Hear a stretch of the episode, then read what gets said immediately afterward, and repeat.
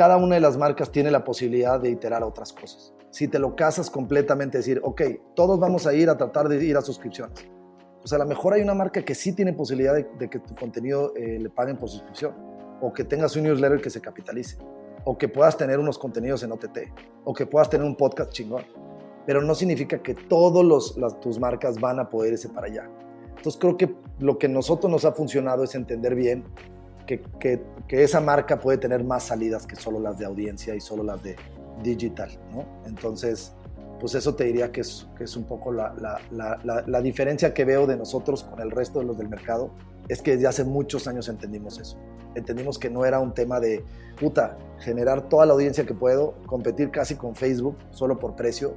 Dijimos, no, creo que tenemos que ir por una lealtad de audiencia y que entiendan que nosotros somos buenos en algo, no nada más en, ok, tengo un chingo de, de audiencia en Facebook y, y eso me hace... Eh, me da cierto poder. No lo veíamos así, lo veíamos más como siempre posicionar la marca para poder generar tu producto.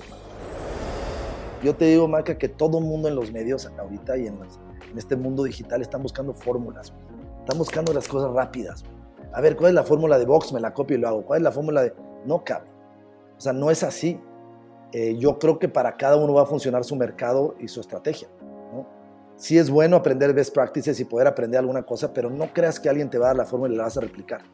En nuestro caso no somos así. Entonces yo te diría que si vas con una marca que se quiere vincular a tu audiencia y entiende sus necesidades, a lo mejor va a ser mucho más preponderante el evento o a lo mejor más el llenar datos en una base de datos de llenado de usuarios que te den una solución rápida. O a lo mejor es puras notas, o a lo mejor son videos en stories que te lleven a votaciones para que ellos sepan qué pedo con su audiencia, que es casi pegarte a investigación de mercados.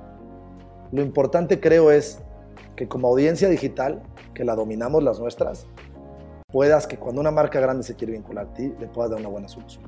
Y que no vaya tan pegada, güey, solo es este nota si quieres y adiós. ¿no? Yo te lo diría que, que, eso es lo que hace que nos podamos adaptar a que, a que sea modular. No es que todos, el 10% es eventos y el 80% es, es, brand.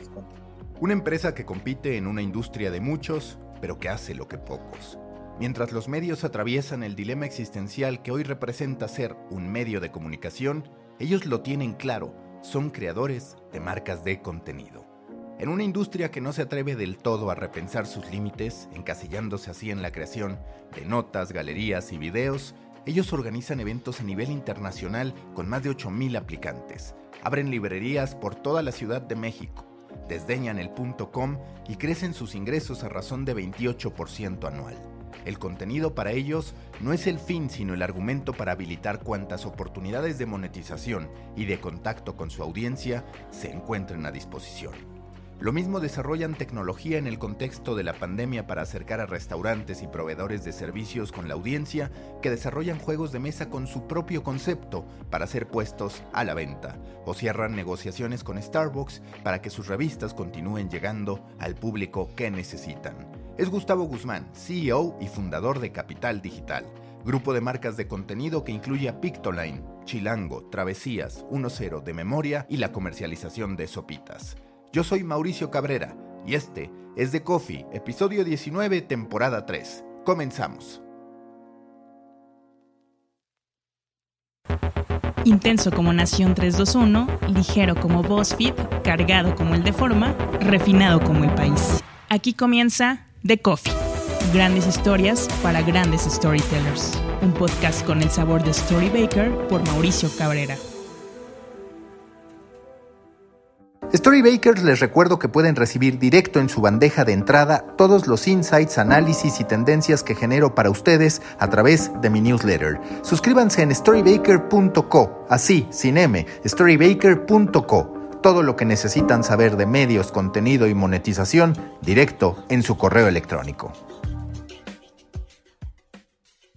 Nuevo episodio en The Coffee. Me da mucho gusto saludar a Gustavo Guzmán, quien es fundador y también CEO de Capital Digital. Le agradezco sobre todo porque es una persona que aún siendo de medios muchas veces se rehúsa, no es tan propenso a participar en este tipo de espacios. Así que Gustavo, Muchas gracias. Y a ver, para empezar, dime, ¿por qué de pronto no te gustaba aparecer tanto y se da este movimiento estratégico en el que dices, es momento de poder empezar a dar este tipo de entrevistas, la primera, por cierto, y por el otro lado, es momento también de ser abiertamente CEO de Capital Digital. Primero que nada, gracias por invitarme, Maca. Feliz de estar acá. Te diría que nunca, que no ha cambiado. O sea, todavía no me, no me gusta, me sigue sin gustar. Eh, creo que obedece a dos cosas. La primera es que no hay una tener una narrativa constante hacia afuera eh, requiere tiempo. Y estamos muy metidos en el pinche laboratorio todo el día eh, trabajando y a veces, a veces me cuesta trabajo con tanto cambio estar construyendo esa narrativa y esa entrevista y como que he querido dejar eh, esa parte apagada. La segunda te diría que, que las mismas empresas tienen que tener su propia razón de ser. Ya es suficientemente difícil generar una marca y que esa marca tenga relevancia allá afuera Luego, cuando empiezas a vincular a una persona, empieza a tener mucho riesgo cuando, cuando, cuando estas empresas están muy vinculadas a alguien. Es muy debatible, hay muchas empresas y las más grandes en el mundo están, están vinculadas a alguien importante. Pero en mi caso, yo soy más de la filosofía de que la empresa tenga también su razón de ser, que dependa más de, de lo que hace que de una persona. ¿no? Hoy somos un equipo bastante grande y la única razón por la que estoy saliendo ahora es pues, que hay, una, hay algunos anuncios, como la última compra de Travesías y Local, que nos obligan un poco a, a, preguntarnos, a que gente nos, nos, pregunta más y que creo que el momento que se viene, que se vienen muchas cosas interesantes para Capital Digital, creo que es interesante, es, es importante tener a alguien eh, dando la cara. Eso te diría que es, que es lo que ha cambiado y por qué estoy aquí contigo. Y yo justo te quiero preguntar, ya son varios años en el mundo digital, en alguna otra conversación me decías, hicimos muchas, pues no sé si llamarlo pendejadas, errores al comienzo que han ido cambiando ¿Qué fue, qué es y qué es lo que quieres que sea Capital Digital en tu cabeza, en cómo lo visualizas y en lo que has trabajado con tu equipo clave? Sí, a mí me gusta mucho esa visión de, las pendejadas, o sea, de ver dónde la riegas, ese fuck up, fucked up o los fuck up nights, todo este concepto de, de, lo que aprendes en, en, las cagadas o en los madrazos. La forma en la que arrancó Capital Digital en 2013, 2014 fue de una forma muy, pues muy empírica o sea, fue muy inocente, era, teníamos eh, mucha inversión en la parte impresa, principalmente con, con, Más por Más, con el periódico gratuito que fundamos en 2009, y la gente empezaba, las marcas empezaban a pedirte eh, que, hicieras un shift de inversión eh, printa digital. Y decías, puta, todavía no se entendía métricas, y la fecha todavía no nos ponemos de acuerdo, imagínate, hace ocho años. Y, a mí me da mucho miedo que agarraran ese millón que te da una marca y decir, oye, este millón que me das ahora dámelo en digital, así de, así de, claro, así de, fácil. Y, era, y, pues pensamos que iba a canibalizar un poco. Y creamos Capital Digital para tener una empresa externa donde se estaba capitalizando. Hicimos un, acuerdo con Animal Político para comercializarles, eh, les comercializamos un par, un par de años. Luego llegó eh, la fundación de Pictoline en 2014, en verano. También coincidió con que cerramos el acuerdo de comercialización con Sopitas. Y ahí es cuando Capital Digital se volvió una realidad, cuando empezamos a ver la oportunidad de, en el mercado de generar una marca, una empresa que tuviera marcas y sobre todo que, velara por este contenido de calidad. Sé que siempre se ha dicho el contenido es rey y se ha dicho que el contenido y cuidar el contenido, pero la realidad es que en el ejercicio ya, en, la sistematización de las inversiones digitales, el contenido se va hasta el final. Nosotros llevamos unos años como en esa evangelización, eh, siendo esa bandera de decir, oye, puta, sí hay formas, güey, sí hay formas de crear branded content bien hecho, con audiencias cuidadas, con contenido de calidad. Y es algo que llevamos sistemáticamente haciendo, o sea, constantemente haciendo y, que creo que ha dado frutos. Eh, acabaría la historia de Capital Digital diciéndote, en 2017 fue la compra de Chilango, que es una marca que, todo el mundo conoce, que estaba muy vinculada a una revista, pero que realmente tenía mucho potencial en digital. Y de la buena audiencia que ya tenía, la crecimos al doble en un año. Lo mismo pasó con 1.0, que fue otra empresa que, que, integramos al portafolio. También se creció al doble, eh, 2017 contra 2018, y que hoy constituye eh, una, una, pata importante. La última compra es Travesía Así Local, a principios de este año, en donde también vemos mucho, mucho potencial en las dos marcas. Yo te concluiría que si hoy ves Pictola en Chilango, Sopitas 1.0, Local y Travesías, eh, con otras marcas como de memoria y otros intentos que hemos hecho, pero con esos seis como ejes principales, pues tenemos una oferta eh, suficiente para ir con un cliente y decirle, oye, podemos ir con un territorio interesante, podemos hacerte, eh, vincularte con mi audiencia bien cuidada y que no todo siempre es, eh, quién llega a los números más grandes o, performance o los eyeballs. No todo es costo por clic. Creo que hay un mundo del performance que lo cubren perfectamente bien los Googles y los Facebooks, pero creo que también hay una parte táctica donde, donde las audiencias de ciertos temas y cuidadas y con mucha lealtad eh, te pueden dar muy buenos resultados a las marcas. Y ese es el, pues como la necesidad que estamos cubriendo desde hace años. ¿Cuánto dirías que tardaste en concluir que lo que tú querías hacer era precisamente, como ustedes lo llaman, marcas de contenido y no en realidad medios de comunicación como los conocemos, medios de comunicación que producen en masa, medios de comunicación que se suben a la batalla de los banners, medios de comunicación que tienen también cierto temor a salir de aquello que es su esencia, es decir, hay muchos todavía en México, en Latinoamérica, incluso en España, que asumen que medio de comunicación es el que hace notas, galerías y videos y que más allá de eso son negocios que no les corresponden. ¿Tú cómo te fuiste haciendo de esta idea y en qué momento es que ya lo empiezas a tener más claro para decir, lo voy a desarrollar? Yo lo veo como dos preguntas. Y la primera es atacar el medio de comunicación o el, eh, responderte sobre el término medio de comunicación. Para empezar, yo creo que es un término ya de salida. O sea, creo que es un término que obedecía a los, a los noventas, cuando un medio de comunicación era se juntaba todo. En el, tú tenías una red de distribución, podía ser eh, una concesión con antenas de televisión, podías hacer una, una, concesión de radio y antenas, podías tener un periódico con una distribución, pero siempre iba de la mano la distribución que tenías con el contenido. La Televisa hacía las novelas, generabas audiencia y luego la comercializaba. Eh, la estación de radio tenía Aristegui, y, o sea, tenía el contenido y tenía la distribución y la comercializaba. El periódico generaba su contenido, tenía su distribución en la calle y la comercializaba. El pedo ahora es que, puta, taguear medio de comunicación a los nuevos jugadores que hay hoy, que hoy en día es, imposible. O sea, pensar que vas a taguear medio, medio de comunicación a Facebook, que a final de cuentas tiene audiencias y la comercializa, pero también a un medio, pero también a un BuzzFeed, pero también a un MTV, pero también a un HBO, es difícil. Yo creo que debemos de dejar de pensar que ese término aplica para todos. Ya, ya, se, ya, ya, se, ya evolucionó eh, digamos que esa especie a subespecies. Para mí, como lo veo hoy, hay principalmente dos players grandes que son eh, las plataformas que tienen audiencia y los generadores de contenido. Y hay muchísima eh, interacción entre estas plataformas y los generadores de contenido. Si tú dices, los generadores de contenido se están empezando a volver plataformas, lo estamos viendo con Disney Plus, uno de los grandes referentes mundialmente de contenido Disney, ahora teniendo su, su plataforma Plus, que además entiendo que le está yendo muy bien siempre va a haber, pues, esta, esta, unos yendo hacia querer tener el cliente directo y otros teniendo, generando el contenido.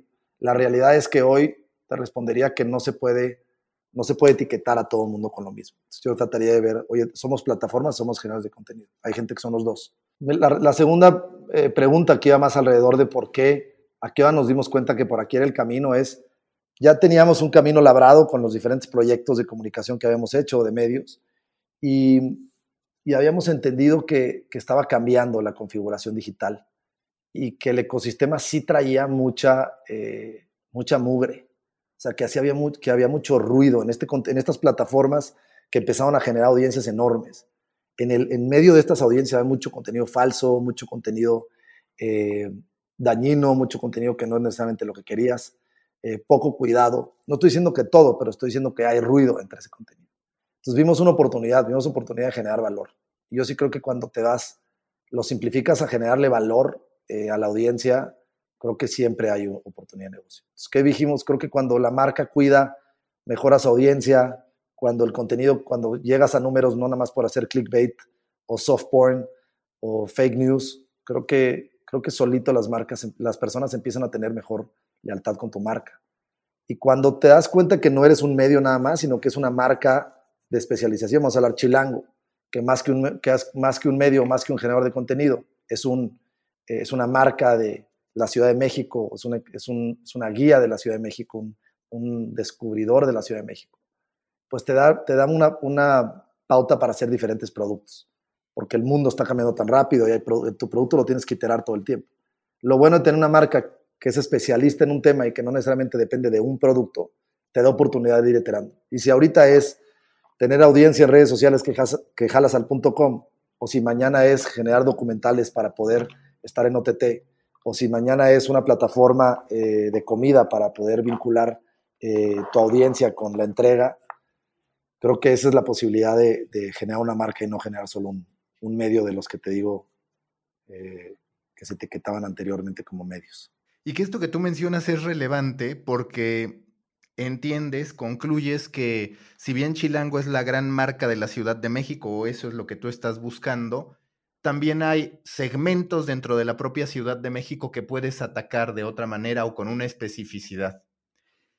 ¿Cómo planteas esta adquisición de local y bueno, por otro lado, de travesías para, digamos, cerrar la pinza en lo que respecta a Chilango? Sí, em, la compra de, Travesías Media se dio como una oportunidad, una cercanía de parte de ellos, un acercamiento de ellos. Y, eh, vimos eh, de inmediato que había mucha oportunidad de poder recibirlo. ¿Por qué? Porque realmente eran tres empresas en uno, donde tenías local Travesías y una agencia de contenidos digitales talentosísima que se llama Telier. Entonces lo que hicimos fue agarrar Travesías y decir, oye, si nuestra apuesta es latinoamericana, Travesías es una marca que ha hecho buenos esfuerzos en otros países en Latinoamérica y que se puede digitalizar, que hace buen contenido, pero que hace falta en las nuevas generaciones eh, refrescarla más y que podemos entrar en otros países fuera de México con esa marca. Local iba muy de la mano porque aunque tiene diferentes, eh, una audiencia diferente, eh, el tipo de contenido que genera, que es, que es Ciudad de México, es lo mismo. yo te diría, local obedece más a poder seguir eh, reforzando nuestra especialidad por la Ciudad de México con otro tipo de audiencia, con otro target. Y Travesías obedece más a esta expansión latinoamericana con una vertical en la que no teníamos, que es viajes. Sí, sí las vería como cosas muy diferentes, pero las dos, las dos entraban muy bien en el paquete. ¿Cómo lograr desde tu perspectiva que cada vez más medios o marcas de contenido se atrevan a explorar negocios de otro tipo, porque a mí me tocó participar en conversaciones con gente muy experimentada en medios, que más allá de que les presentabas una oportunidad tangible, la primera respuesta era, no, al medio de comunicación lo que le corresponde es esto. Y en cambio ustedes los vemos, por ejemplo, abriendo La Increíble, una librería que busca aprovechar, pues en mucho sentido lo que, lo que dice BuzzFeed. BuzzFeed lo que dice es, yo tengo un contenido en el que ocasionalmente recomiendo una serie de lugares y resulta que esos lugares se ven beneficiados. Ahora, ¿qué están haciendo? Están buscando generarlo hacia sus propios productos o ahora me lo platicaban, incluso para atraer audiencia a su propia película. ¿Cómo tú ves este surgimiento de otro tipo de negocios que tienen también matemáticas diferentes, que al final son unidades de negocio que pueden ser chicas, medianas o grandes, pero que controladas pueden sumar? Yo regresaría un poco al, a lo que te explicaba anteriormente. Si no eres solo un, generador de contenido, al tener una marca tienes posibilidad de crear diferentes productos que no están, no están eh, obligados solo a hacer eh, venta de publicidad. Entonces, al tener una marca así, ya quitémonos esas etiquetas de soy medio, soy generador de contenidos. Tengo una marca. Tengo una marca que tiene estos skills, que tiene esta lealtad, que tiene a esta, a esta audiencia y que esa la puedo iterar para sacar productos nuevos. Y que creo que no hay una fórmula y la mayoría de la gente en los medios hoy está buscando una fórmula. Está buscando copiar lo que Vox Media hace bien, o lo que los del mundo en España están haciendo bien, o lo que el país en no sé dónde está haciendo bien, o lo que eh, BuzzFeed de Estados Unidos está haciendo bien. Yo creo que no, no, puedes, no puedes tomar una decisión así. Yo creo que principalmente es eh, tu marca y tus posibilidades de negocio en el mercado que estás, vas a ir encontrando ciertas posibilidades. Eh, yo no creo que todos los medios van a ser iguales. Creo que en el caso nuestro tenemos ciertas marcas. Eh, Pictoline y Chilango son los dos ejemplos más claros, las marcas más importantes en, recordación, donde Pictoline es una empresa de diseño de información, no es un medio de comunicación.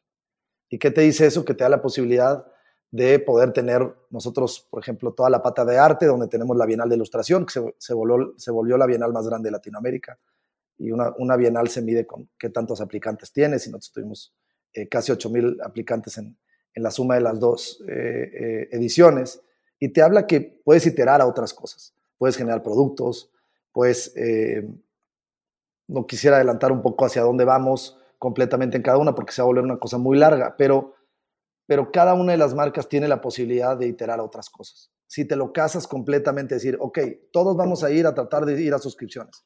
Pues a lo mejor hay una marca que sí tiene posibilidad de, que tu contenido eh, le paguen por suscripción, o que tengas un newsletter que se capitalice, o que puedas tener unos contenidos en OTT, o que puedas tener un podcast chingón. Pero no significa que todas tus marcas van a poder irse para allá. Entonces creo que lo que nosotros nos ha funcionado es entender bien que, que, esa marca puede tener más salidas que solo las de audiencia y solo las de digital, ¿no? Entonces, pues eso te diría que es, que es un poco la, la, la, la, diferencia que veo de nosotros con el resto de los del mercado, es que desde hace muchos años entendimos eso. Entendimos que no era un tema de, puta, generar toda la audiencia que puedo, competir casi con Facebook solo por precio. Dijimos, no, creo que tenemos que ir por una lealtad de audiencia y que entiendan que nosotros somos buenos en algo, no, nada más en, ok, tengo un chingo de, audiencia en Facebook y, eso me hace, eh, me da cierto poder. No lo veíamos así, lo veíamos más como siempre posicionar la marca para poder generarte productos más. ¿Qué has aprendido del balance entre la marca, llamemos jurídica, y la marca personal? Porque a lo largo de los años ya has tenido experiencia o asociándote o adquiriendo algunas propiedades que estaban muy vinculadas a personas. Está por un lado Sopitas, está el otro 1-0 que también tenía dos marcas personales muy fuertes ahí, Pictoline que tenía Salles, y ahora más allá de lo que tú dices en términos de, a mí me gusta que las marcas hablen por sí mismas, dentro de tu reestructura estás colocando una serie de personajes bastante identificables para hablar por el negocio. ¿Qué has aprendido a este respecto? Porque sin duda es una de las grandes tendencias, a ver, una serie de marcas personales sumadas a un colectivo, a una marca jurídica, que terminan teniendo fuerza entre sí, pero que continuamente se pueden ver expuestas ante la salida de una o varias de estas figuras. Em, nuestra filosofía siempre ha sido posicionar una marca no vinculada a una persona. ¿no? Em, siempre vas a tener talento y talento lo tenemos y hay gente que, que, en ese talento puede también tener una roncha de su audiencia. El ejemplo que mencionabas de Saiz es un caso muy claro. ¿no? Es, es el cofundador de la empresa y es pues, la piedra angular eh, eh, del proyecto, sobre todo en la parte eh, de contenidos y creativo, en donde la marca no, no, no está vinculada a él. O sea, una marca no está dependiendo su inversión a que si va a estar él o no va a estar o una persona en Colombia que es fan de Pictoline, pues puede no saber quién es ahí si no necesariamente por eso va a querer o no querer a Pictoline. Eh, Chilango es otro ejemplo, Chilango no está vinculado a una persona. El caso de, de, de 1-0 sí tiene una vinculación importante con Javier Matuk y creo que, que hizo, un, hizo una tarea y una labor bastante buena con, crecer esa marca, pero creo que lo interesante y por lo que nos llamó la atención es que no todo era Javier Matuk era, una, era un enabler, era una persona que, que, ayudaba y que mejoraba y que, daba dirección, pero no, no era 1-0. Y por eso 1-0 sigue creciendo y por eso 1-0 sigue, eh, pues sigue teniendo posibilidad. Eh, la parte de Sopitas es un caso muy atípico. Y yo te diría que el gran esfuerzo con Sopitas fue, primero me gustaría aclarar que Sopitas no es una empresa nuestra, es una empresa que nosotros comercializamos. Es la única marca del portafolio que no es empresa de nosotros, pero que llevamos seis años comercializándola, poquito más de cinco, con una relación increíble eh, y, con resultados a las dos partes muy positivos. En donde lo que nos dimos cuenta es, Sopitas encontró, y yo diría sopitas.com, encontró que era mucho más allá de una persona, era una plataforma digital de audiencias y lo supo llevar para allá. O sea, te sorprenderías el nivel de audiencias que es Sopitas. Sí, la palabra es el apodo de él, sí tiene muchísima fuerza en la parte de contenido, sí la mayoría, hay un porcentaje todavía muy grande que, que cree que, o sea, que entiende Sopitas como una persona, pero ya hay un porcentaje muy grande de la audiencia también, en donde ya Sopitas para él es, es alguien que te genera eh, noticias o es alguien que te genera información útil. Y no necesariamente está vinculada si me lo está diciendo con la voz Francisco o no. Y creo que es una de las grandes cosas que hizo muy bien Francisco. Francisco tiene pues varias cosas geniales por las que esa plataforma se hizo tan grande, tiene una sensibilidad increíble para, para elegir temas, tiene un tono que ha sabido llevar con el tiempo de, una forma eh, pues muy constante, con muchísimas copias que, que pues, a veces la gente cree que, copiar es fácil y no. Tú sabes que se vino la moda hace siete años después de Sopitas de buscar emularlo y pues no es una cosa tan fácil. Es como cuando quieres contar un chiste eh, y pues nada más no eres tan chistoso como el amigo que te hizo reír con ese chiste. O sea, hay veces que, va más allá de solo copiar un, copy. Eh, entonces, la respuesta de las marcas y las personas es, yo soy mucho de la idea, y te lo dije al principio con, con por qué tampoco aparezco mucho yo. Creo que las marcas tienen que vivir más allá de una persona. Siempre hay talento, siempre hay personas importantes y se pueden aprovechar, pero siento que tienes que apuntar a que la marca que tú llamas jurídica sea la que, eh, la que, la que viva. Esa persona moral va más allá de una persona si se muere, si se cansa el proyecto, si tiene un error. Y hoy creo que, que, las, las, cosas están cambiando muy rápido y no puedes depender de una persona un proyecto tan grande. Nuestra apuesta mucho es no depender tanto de personas, sí aprovechar los talentos porque tenemos gente increíble, pero justo ah, eh, velar por ese resultado colectivo y no individual, como el beneficio colectivo y no tanto el individual. No sé si eso te responde un poco la pregunta. Sí, está perfecto. Yo te quiero preguntar ahora, para tú poder apostar por contenido de calidad, y este es el huevo gallina en el que la mayoría de las marcas de contenido terminan cayendo, los medios de comunicación, si los queremos asumir como tal, que es cómo yo voy a hacer buen contenido si mi modelo de negocios no está alineado. Y muchos en vez de buscar corregir, pues lo que terminan es en ese modelo de negocio y por ende haciendo el mismo contenido del que se quejan. En el caso de Pictoline, ustedes empezaron a monetizar de una manera distinta. Si puedes explicarle a la gente que no es de la industria o que no lo ha escuchado qué es lo que hicieron y también como en cierto punto a veces hace falta que toda una industria lo entienda, no para beneficiar a uno, sino para poder beneficiar a todos en términos de cuánto se valora el contenido, que es uno de los grandes problemas a los que sin duda hoy nos enfrentamos. Eh, Pictoline, el modelo de cómo comercializamos, creo que fue, fue algo que nos salió bien. Empezamos el primer año y pico, año dos, año tres meses generando una audiencia primero eh, sin nada de comercialización, validando eh, nuestro modelo y validando el formato nuevo que estábamos trayendo al mercado. Nosotros salimos en agosto, en julio, agosto del 2015, vamos a cumplir seis años este, a finales de este verano. Después de un año y medio casi, nos, de validar, de tener una audiencia interesante, de ya conocer el comportamiento de nuestra audiencia y de cómo estaban eh, reaccionando a lo que hacíamos, hicimos una primera eh, comercialización muy escasa y muy cuidada, una especie de piloto, donde solo agarramos ocho clientes fundadores. y además eran clientes que fueran marcas, eh, pues como que no pudieran tener ningún sesgo local.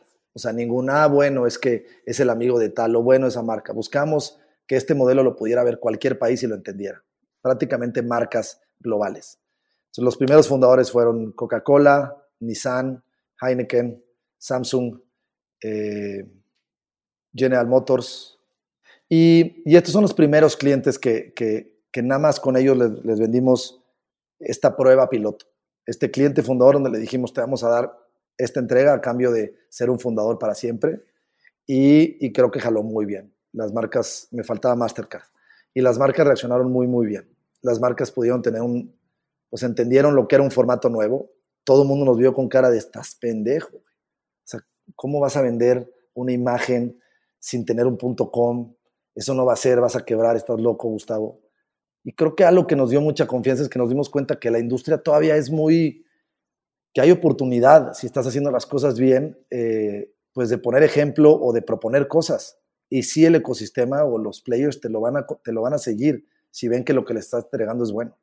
Entonces, lo que hicimos fue un modelo donde vendimos una imagen, creamos un sistema bastante sofisticado de datos que se llama el Image Tracker. Y lo que hicimos es, generamos un sistema donde cada una de nuestras imágenes comerciales le damos un link al cliente y podía ver en tiempo real. No era completamente real, pero con iteraciones por lo que jalamos de redes sociales cada media hora, lo más cercano a, tiempo real, en donde podía ver el desempeño de su imagen y lo podía ver sobre eh, ciertos datos más, eh, más específicos como territorios, eh, temas o hasta, o hasta en comparación con otras inversiones en medios que tenía. Y esto nos dio mucha confianza. Nos, nos, dijo, una, un formato que la gente respeta mucho porque Pictoline pues, vino a poner el ejemplo en un formato nuevo y que se puede y que nadie más lo había hecho en otro lado del mundo. Yo sé que suena como muy soberbio, pero es la verdad. Cuando Pictoline en verano de 2015 salió con ese formato de esa manera, nadie lo estaba haciendo así. Siempre se han hecho eh, ilustraciones, siempre se han hecho cartones, pero no este modelo digital con esa lógica. No el hecho de no tener un punto com hacía mucho ruido. ¿Cómo que no tienes punto com? Entonces, ¿qué comercializas? Pues la imagen. Oye, pero la audiencia es en las redes sociales. Es la amplificación que está en Facebook, Instagram eh, y Twitter. Y dijimos, sí. O sea, yo a la marca le voy a decir, este mensaje que te voy a mandar le va a llegar a tanta gente. Y automáticamente las marcas les empezó a hacer, sentido, aunque no estaban acostumbradas a comprar así. Creo que con Chilango y Sopitas también pusimos el ejemplo en, vender de una manera distinta el branded content. Era, pues era otra forma de comprar. Cuando, yo, cuando llegamos a este, esta industria, hace, o, le agarramos más tamaño en esta industria, vimos que, pues que la costumbre era, aquí está mi press release, ¿no? y por favor, medio, públicala. Y era como, no, güey, ¿cómo? Pues es mi voz, es mi tono, es, hay ciertos límites de lo que puedo y lo que no puedo. Y las marcas responden bien, pero lo que necesitan es profesionalización del otro lado. Y creo que eso, eso vieron con Capital Digital. Por fin vieron una empresa que lo que les prometían no eran mentiras, no eran bluffs en números, no eran eh, bandazos, no eran cambios comerciales de gente que de repente te hablaba y no, como que vieron mucha estructura y formalidad en este intercambio. O sea, lo que les proponíamos no eran, no eran eh, disparates, eran cosas reales, tenían buenos resultados y eso solito empezó a darnos eh, pues mucha oportunidad yo te diría que es, muy chico todavía, eh, pues la roncha, el subuniverso de inversión digital de contenido de calidad es muy chico. Eh, volteamos a ver un negocio tan grande como lo digital y ves a muy poquitos players. Entonces, yo te respondería sí, que, que sí hay oportunidad definitivamente de hacer las cosas diferentes, pero eh, no puedes prometer cosas que no has hecho. Yo creo que ha habido muchos en este camino que han prometido cosas que no han entregado y creo que es ahí donde, donde han hecho más difícil el camino para todos. ¿Cómo se alinea al equipo de ventas para que aprenda a decir no?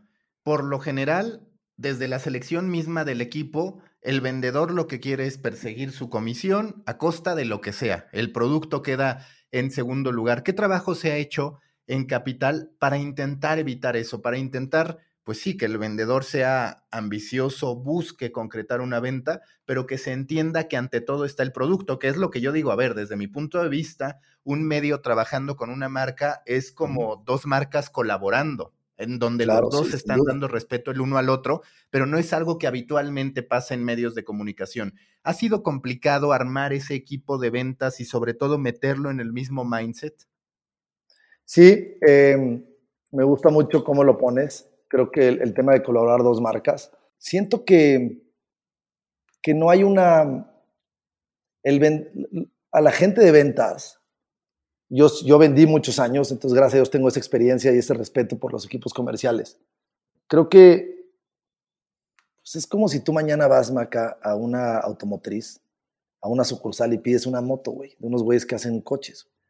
Pues el, por más que lo hagas con una fervencia, o sea, muy, con mucha vehemencia y muy ferviente y le dijera, ¿sabes qué? Yo quiero, y lo convenzas a decir, es que yo aquí no vendo motos, cabrón, ¿no? El vendedor te decir, pues es que estás loco, Maca, pues aquí vendo coches. Entonces, a lo mejor es un ejemplo muy, muy drástico pero, o, muy, muy exagerado, pero lo usamos mucho, es, si tú eres muy claro en lo que ofreces y te pide una cosa que no es, pues perdón, esto no lo vendo yo, güey, o sea, no, no, no, encantaría poderte dar esa solución, pero no es lo que yo vendo. Y ser muy claro desde el principio también es muy importante. Más hoy en día que estamos en esta época donde más que nunca hay que aceptar, hay que eh, pedir a la otra persona eh, pues permiso para las cosas. ¿no? Eh, no podemos llegar y pensar que una persona solo porque soy muy, muy atrevido puedo pedirle cualquier cosa. Yo creo que el respeto está en las dos partes y creo que es muy importante desde el principio decir, oye, pues perdón, me encantaría la solución, pero esto es lo que tengo. Y la gente lo entiende. Pero si al principio estás, el vendedor está eh, completamente obligado a recibir lo que sea, pues claro que va a ir adentro y le va a decir, oye, la fábrica, quieren que haga una moto. Y si el de la fábrica le dice que sí, pues va a desmadrar todo el canal productivo. Entonces somos, yo te diría que con mucha claridad y mucha capacitación, tenemos un equipo comercial muy fuerte, muy talentoso, pero lo entienden muy bien, se entienden muy bien las marcas, entienden muy bien qué se puede y no. Y también creo que hay mucha chamba en empaquetar muy bien eso. Entonces, en empaquetar muy bien el producto de lo que ofreces, cómo lo vendes, en los do's and don'ts, en el brifeo, en, el, en el formato que te tienen que llenar. O sea, hay un tema donde viene de las dos partes. Si tú desde el principio a una marca, le eres claro con qué estás pidiendo, lo va a entender muy bien. Pero si tú solito andas chacoteando lo que tú quieras, dime, y no eres muy claro y tal, pues va a llegar el vendedor y se, lo va a aventar un área de producto y la va a desmadrar. Pero viene desde, desde, desde la indisciplina interna de aceptarle una cosa que es, oye, perdón, yo no hago motos, güey. ¿Por qué vendiste una moto, güey? ¿No? Entonces, no sé si esa analogía pueda responder un poquito por más básica que suene, pero yo te diría que es disciplina y es muy buen empaquetamiento de producto y que estén bien capacitados los vendedores eh, en, en, llevar a cabo, en, explicar las marcas. Creo que los equipos de ventas no son equipos necesariamente comerciales. El equipo comercial es una mezcla entre producto, marketing y, y ventas, ¿no? No solo ventas. Si tienes un equipo que solo está viendo por vender, pues claro que, como tú dices, te va a empujar el número. Pero si es un equipo que entiende lo que esas decisiones les pegan en su número en el mediano plazo o lo que le pega en procesos operativos de, procesar esa venta, lo entienden muy bien. Entonces, en nuestro caso creo que tiene que ver con muchos putazos que nos hemos metido en el pasado y con mucha disciplina y con armar equipos donde, donde les empaquetas muy bien el producto a los vendedores para que ellos lo comuniquen bien a, a las marcas. Justo te quería preguntar, para ti una estructura de un grupo de medios o de marcas de contenido, ¿qué es lo que debe tener? Porque digamos, está la dirección de cada una de tus marcas principales, pero también hay equipos centrales que terminan apoyando a todos. Hoy, ¿qué tiene Capital Digital y qué le falta, si es que desde tu perspectiva le falta algo para estar ahí donde quieres en términos de estructura, en términos de soluciones, de recursos y demás? Es un equipo muy sólido eh, y hay, procesos muy claros. O sea, creo que el, perfil de las, de las cabezas no solo son gente con un talento para cierta área, sino que saben de management o saben de procesos. Y creo que esa es la gran diferencia de Capital Digital, donde hay, un, hay una estructura muy ordenada de trabajo. Eh, sí hay directores generales, por un lado, que están principalmente viendo por producto y por eh, la visión del negocio. Y luego tienes las vicepresidencias que están eh, encargadas más en la operación de, sacar el negocio. back office, operaciones y front office. ¿no? hay muchísima coordinación de, los, de, las direcciones eh, de las marcas con estas tres áreas de, digamos, de ejecución, pero creo que, lo que la respuesta es un tema de proceso, es un tema de mapear procesos, es un tema de, de, generar empatía entre áreas para entender por qué es importante una y la otra y, funcionan, es un tema de generar buena cohesión y buen ambiente, es un tema de tener managers buenos que entiendan, porque sí creo que hoy en, la, conversación en Capital Digital es sofisticada. O es un equipo la verdad increíble. Y así lo pienso en back office, como lo pienso en operaciones, como lo pienso en comercial, como lo pienso en las direcciones de las marcas. O sea, sí creo que es gente que, pues, que no contratamos a cualquiera y que sí es, y que sí es, eh, pues es gente que o está aprendiendo o ha aprendido, pero por lo menos tiene una vocación porque las cosas tengan un orden y, y que si voy a trabajar con un área, pues tiene que haber un proceso establecido. Yo te diría que orden, la forma de concluir sería que con mucho orden. Tienes el componente marca de contenido. ¿Qué se está haciendo en Capital Digital en lo que respecta a desarrollo de producto, tecnología? Y por el otro lado también el rol que puedan llegar a jugar los influencers, por ejemplo, en 1.0. ¿Qué es lo que tú visualizas a, ese, a ese respecto con estas tres patas? ¿no? El, contenido como tal, por otro lado la tecnología, la data también que puede ser un cuarto componente y las personas o este boom, este crecimiento constante del influencer marketing y la oportunidad que representa? Sí, las primeras, las primeras dos, tecnología y, contenido, son, son transversales. O sea, puedes tener tecnología, insisto, en procesos. Por ejemplo, Capital Digital eh, eh, está montada en SAP y pues puedes tener procesos administrativos, pero puedes tener, el equipo comercial se monta en Salesforce, puedes tener eh, pues muchísima tecnología alrededor de las audiencias de medir, que creo que es de nuestros grandes fuertes. Le llamamos el IDE, eh, a esta área donde se, se, conjunta todas las métricas y análisis de contenidos. El IDE es un acrónimo por Inteligencia Digital Editorial, pero es, es este lugar es donde tenemos diferentes herramientas tecnológicas para medir las audiencias que tenemos. Si yo te diría que la tecnología es una cosa transversal, pues que hoy en día lo, lo necesitas y el que lo sabe usar y el que lo sabe adaptar rápido, pues es el que la arma. Y por último, la parte de los influencers, creo que eso es son audiencias. Y desde la televisión, cuando, tú, cuando la televisión en su momento de apogeo más importante sigue teniendo mucho crecimiento de diferente forma, pero vamos a pensar en la, en la televisión tradicional, en su apogeo más grande, siempre pensabas en un talento, en un producto, en, en, un tema. Eh, aquí es lo mismo. Puedes de repente en esa audiencia que estás generando pensar en un talento y puede ser un influencer o puede ser un, un recomendador o puede ser un talento. Yo te diría, siempre las personas pues, son, somos un mundo de seres humanos. Y aunque este mundo digital y este mundo que llamas eh, eh, como legal, de, marcas legales, pues al final de cuentas es operado por gente. Y los que leen los contenidos son personas y les gusta ver personas que te lo digan o que te lo escriban o que te lo hablen. Entonces hay veces, no es, no es una fórmula donde en todas las marcas tiene que haber influencers o no, o donde tiene que haber un talento donde no, pero siempre está ahí. Yo te diría que las tres, eh, que las tres cosas eh, funcionan así. Son más como un, componente que siempre existe, pero que no es en una medida, una fórmula donde, ah, siempre le va a poner 20% de influencer, o siempre tiene que tener un influencer, o siempre tiene que tener un talento. Pues depende de la marca, depende de la audiencia, depende del tipo de contenido, depende del formato. Si es un video, necesitas una persona, ¿no? Si, bueno, no todos los videos tienen personas, pero si fuera un video de, el típico video explainer de, de, un youtuber hablándolo. Entonces, bueno, eh, las primeras dos creo que son unas cosas transversales en todas las áreas y la tercera creo que es un componente que puedes aprovechar en, tus estrategias eh, de audiencia y, y, en algunas funciona y en algunas no y creo que es esto parte de prueba y error que hacemos todos los días. ¿Qué aprendizajes te dejó la pandemia? Y además de qué aprendizajes, ¿qué números dejó? ¿Qué tan golpeado o qué tan fortalecido salió Capital Digital de un año en el que la inversión publicitaria en algunos casos se redujo de manera significativa. En este caso particular, ¿a ustedes cómo les fue? Y además, en términos de estructura, ¿qué cambió a partir de la pandemia? Yo creo que los números se mantuvieron, o sea, son positivos. Tuvimos un crecimiento en ventas de 28%, de 19 contra 20, que es positivo, pero veníamos así creciendo.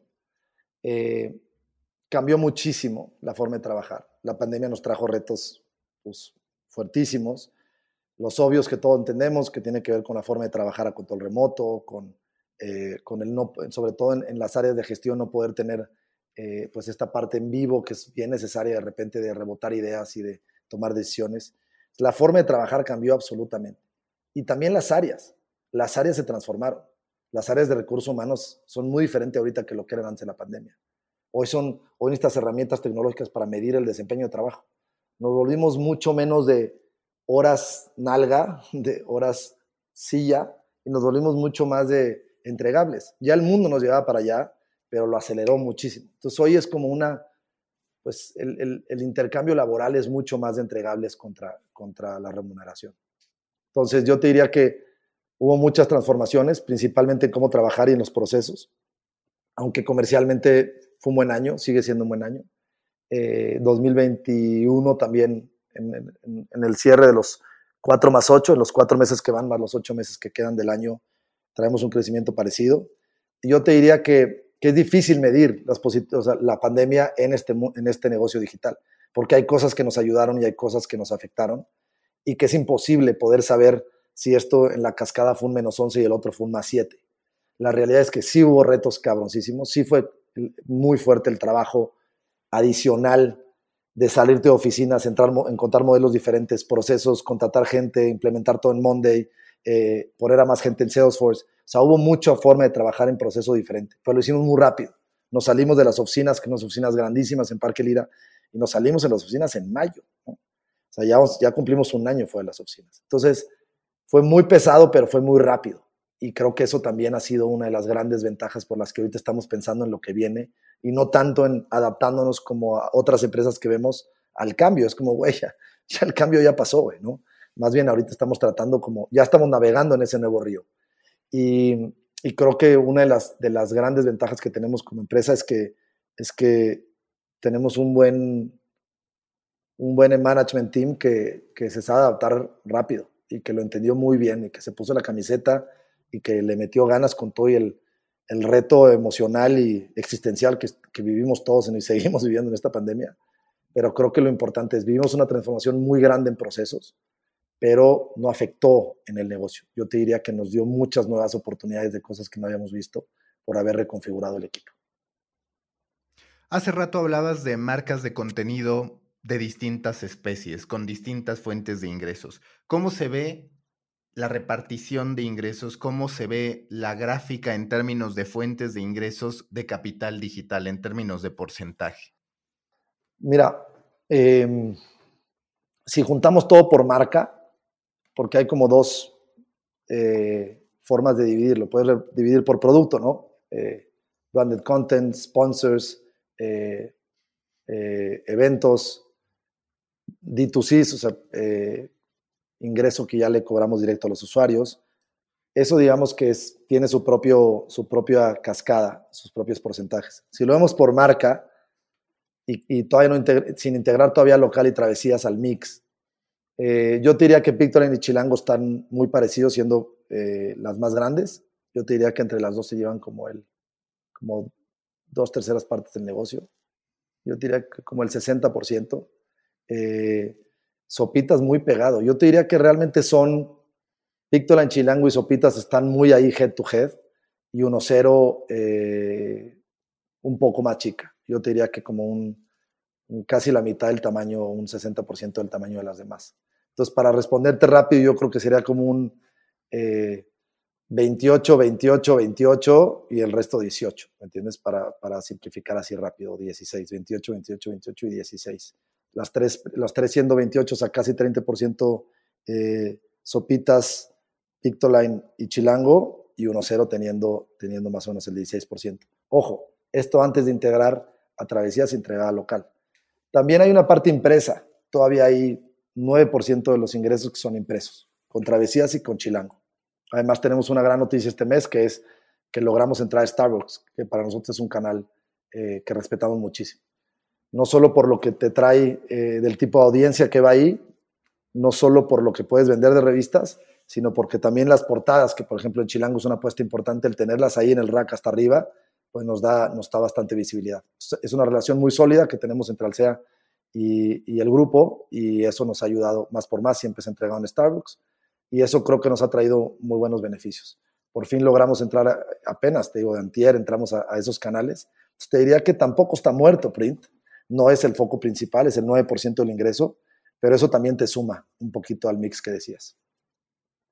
Y en términos de formato, ahorita lo decías, branded content, eventos, me interesa sobre todo tomando en cuenta que ustedes han organizado la Bienal, que hace algunos años, en años que no fueron de pandemia, estuvieron haciendo algunas activaciones con Chilango. Hoy, ¿cómo se encuentra esa fórmula entre los distintos, podríamos llamar, formatos o deliveries que ustedes eh, entregan a los clientes? Sí, eh, ya no puedes nada más entregar eh, una cosa tan sencilla. La marca está buscando hacer mucho más allá de solo conectar con tu audiencia con una nota. lo importante es entender la necesidad de la marca. Y a veces es, lo mío es completamente video en esta plataforma. A veces hay una marca donde quiere tener a lo que esté pasando en vivo, pero que también se puede amplificar. Eh, hay veces que puede querer tener participación de, pues de, personas o de influencers, como tú dices, y que puedan tener esta amplificación de, de la mano con la marca. Yo te diría que nos adaptamos mucho a hacer paquetes que no sean solo notas, o no sean solo videos, o no sean solo eventos, sino que cuando vas con una marca y una marca se quiere vincular contigo, eh, puedas trabajar en conjunto dependiendo de su necesidad. Y las marcas cambian, tienen diferentes campañas y son diferentes anunciantes.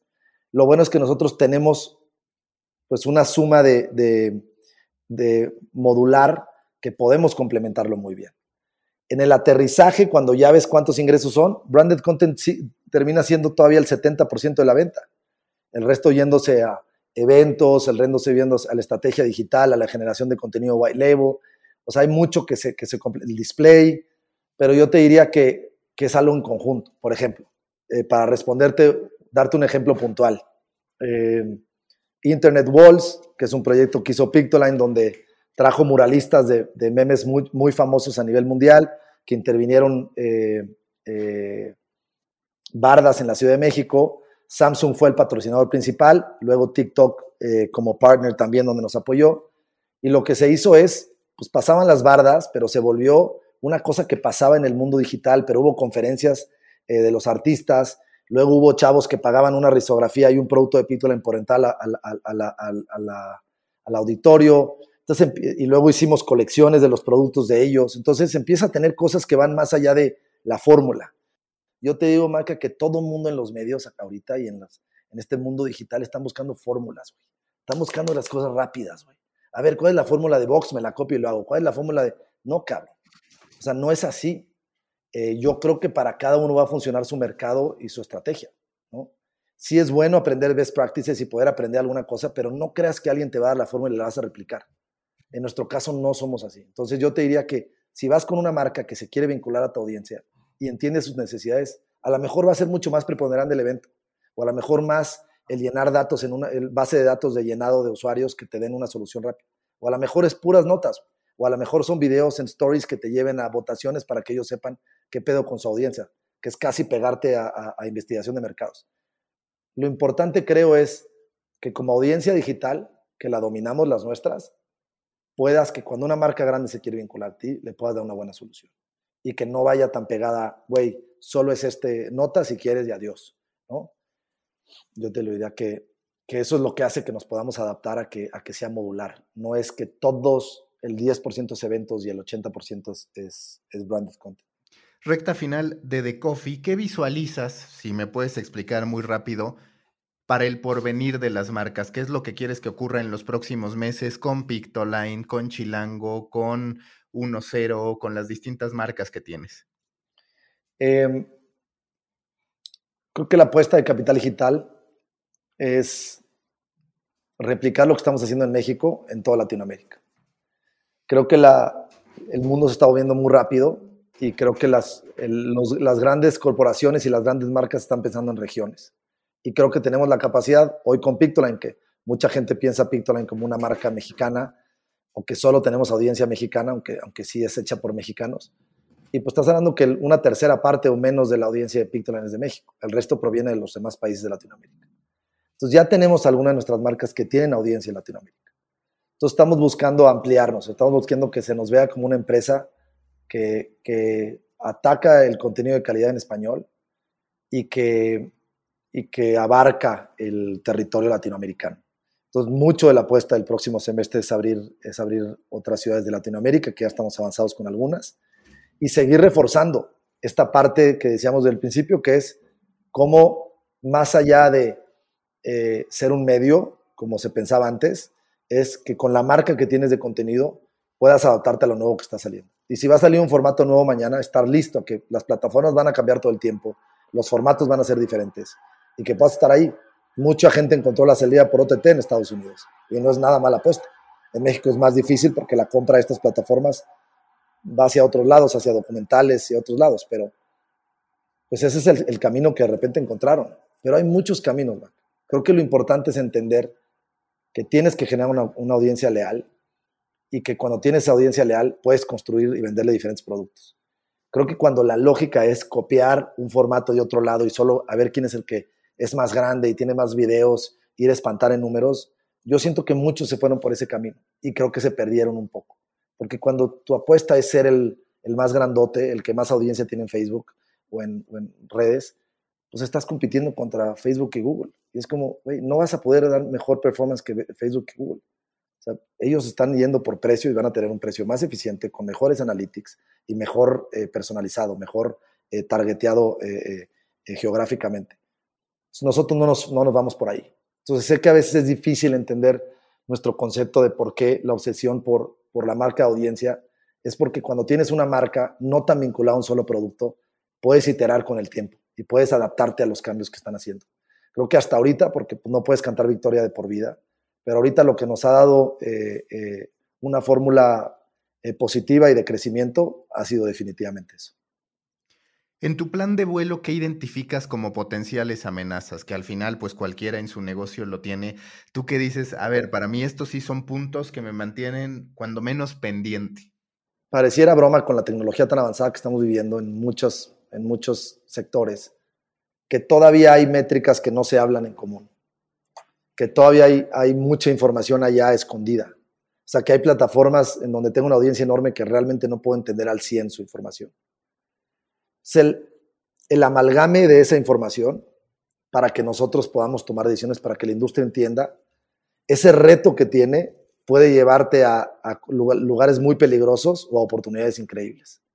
yo te diría que, que el reto más grande tiene que ver con no poder tener control o gobierno sobre decisiones que nos exceden de plataformas, que pueden cambiar de un día a otro de repente eh, lo que haces. Claro que apostamos mucho a tener audiencia directa con diferentes esfuerzos, con las páginas, con los newsletters, eh, con algunas herramientas eh, directas, pero no es suficiente. Mucha la audiencia vive en las plataformas y no somos enemigos de las plataformas como otros.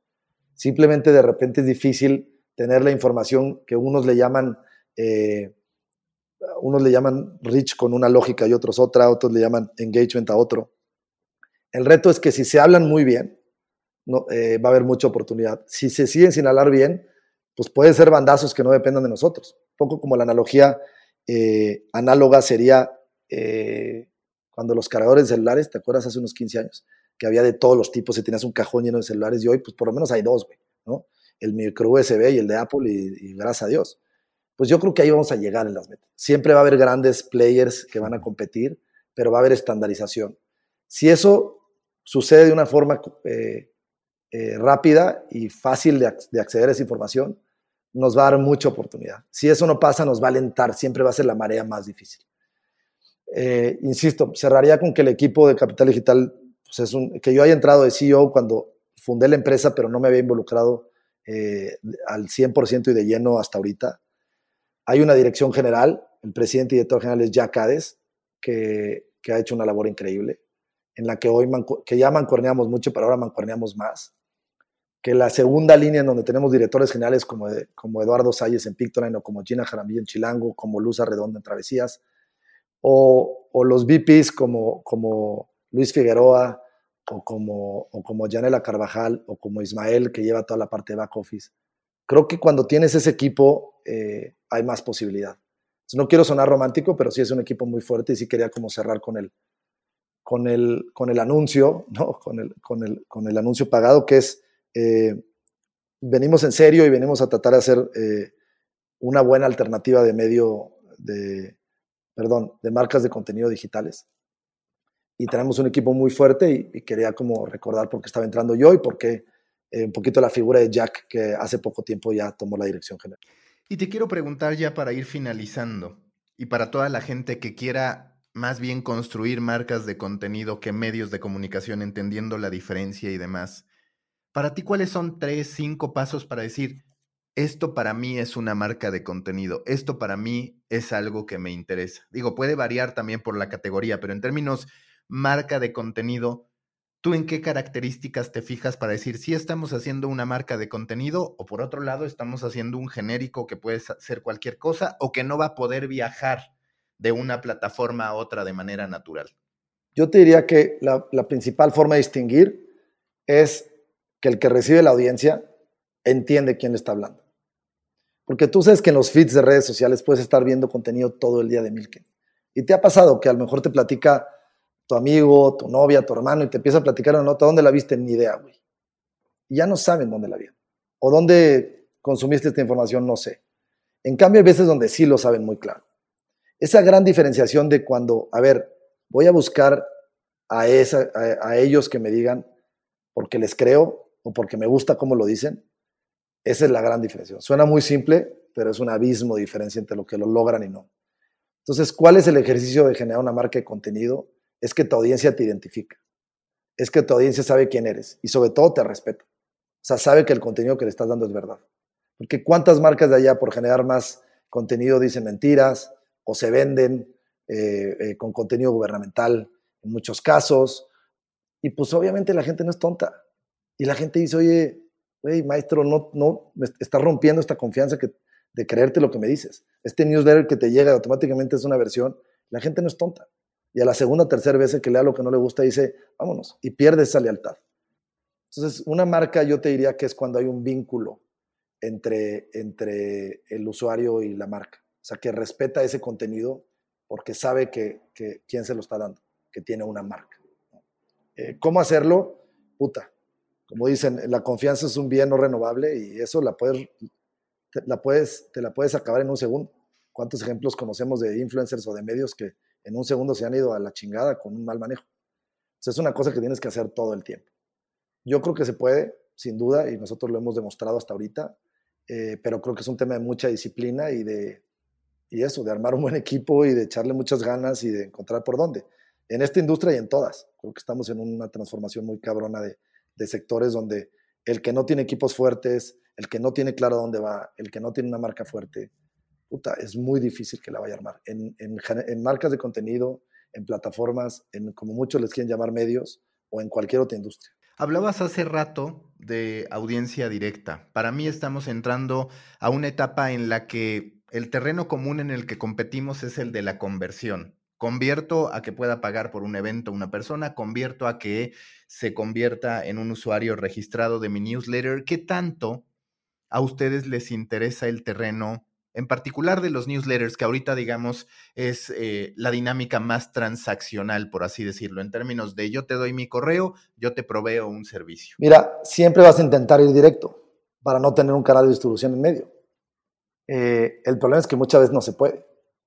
Entonces, más que pelearte con tus canales es entenderlos bien y aliarte con ellos y mejorarlo.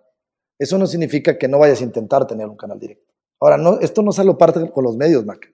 Si tú ves una cervecera, lleva años tratando de hacer su canal directo de su venta de e-commerce o su programa de entrega o, sus, o, sus, eh, o su marca donde vende, donde vende cerveza, sigue representando menos del 10% de sus ventas.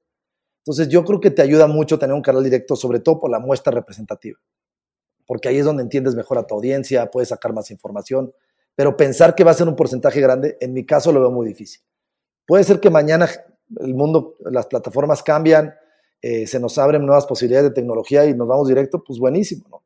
Ahora, yo sí creo que es un sueño en cualquier industria, no solo en la, de la digital, en la que tú buscas un canal directo, tratas de ahorrarte el middleman, todo el mundo lo tratamos de hacer. Ahora, no puedes ir en contra muchas veces de una industria, decir, mejor trabaja, si esos middlemen generan un valor y lo hacen y, tienen un buen intercambio, funciona con ellos. Voy a intentar hacerlo directo, pero no significa que por eso ellos sean mis enemigos. Yo te diría, si hay esfuerzos, los principales tienen que ver con tener una aplicación directa, porque ahí es donde puedes tener tarjeta de crédito para poder transaccionar dinero, eh, algún producto, donde puedas tener el usuario que le puedas mandar notificaciones o que puedas conocer cosas de él pero no creo que toda tu audiencia la puedas aventar ahí. Yo creo que son ejercicios puntuales que te ayudan a tener más vínculo con tu, con tu audiencia, pero son muestras representativas, o al menos así lo entendemos ahorita. Chance en dos años tú y yo tenemos otra conversación donde esto ya cambió y buenísimo. Ahora, ahorita no estamos molestos con cómo es. Más bien aprendimos que esa es la naturaleza y aprendimos a trabajar con esas plataformas, a aprovecharlas. Y yo creo que hay mucha oportunidad de negocio eh, trabajando también de esa manera. Haremos el canal directo siempre. Y hoy tenemos un, yo diría que un 8 o 9% de nuestra audiencia es directo. Pero más que obsesionarme en que todo sea directo, es, haré mi esfuerzo, pero eso no significa que con, por medio de mis distribuidores o plataformas también hay modelo de negocio y también hay posibilidad de, generar valor juntos. Última pregunta de siempre en The Coffee. Si tú fueras un tipo de café a partir de tu personalidad, de lo que quieres proyectar, ¿a qué sabría el café Gustavo Guzmán? ¿Qué tipo de café sería? Híjole, yo no tomo café, pero te diría que que alguno como muy intenso. Yo pensaría que más como un, un shot, un espresso. Yo creo que soy de mucha energía y soy de mucha intensidad. Yo creo que definitivamente sería como un, un espresso así bien cargado. Listo. Muchas gracias, Gus. Mucha suerte con Capital Digital. Muchas gracias a ti, Maca. Encantado de participar. Cuídate mucho. Busca la próxima semana un nuevo episodio cargado de emprendimiento, endulzado con grandes historias y narrado por grandes storytellers. Suscríbete a The Coffee, un podcast de storytellers para storytellers, un producto de Storybaker por Mauricio Cabrera.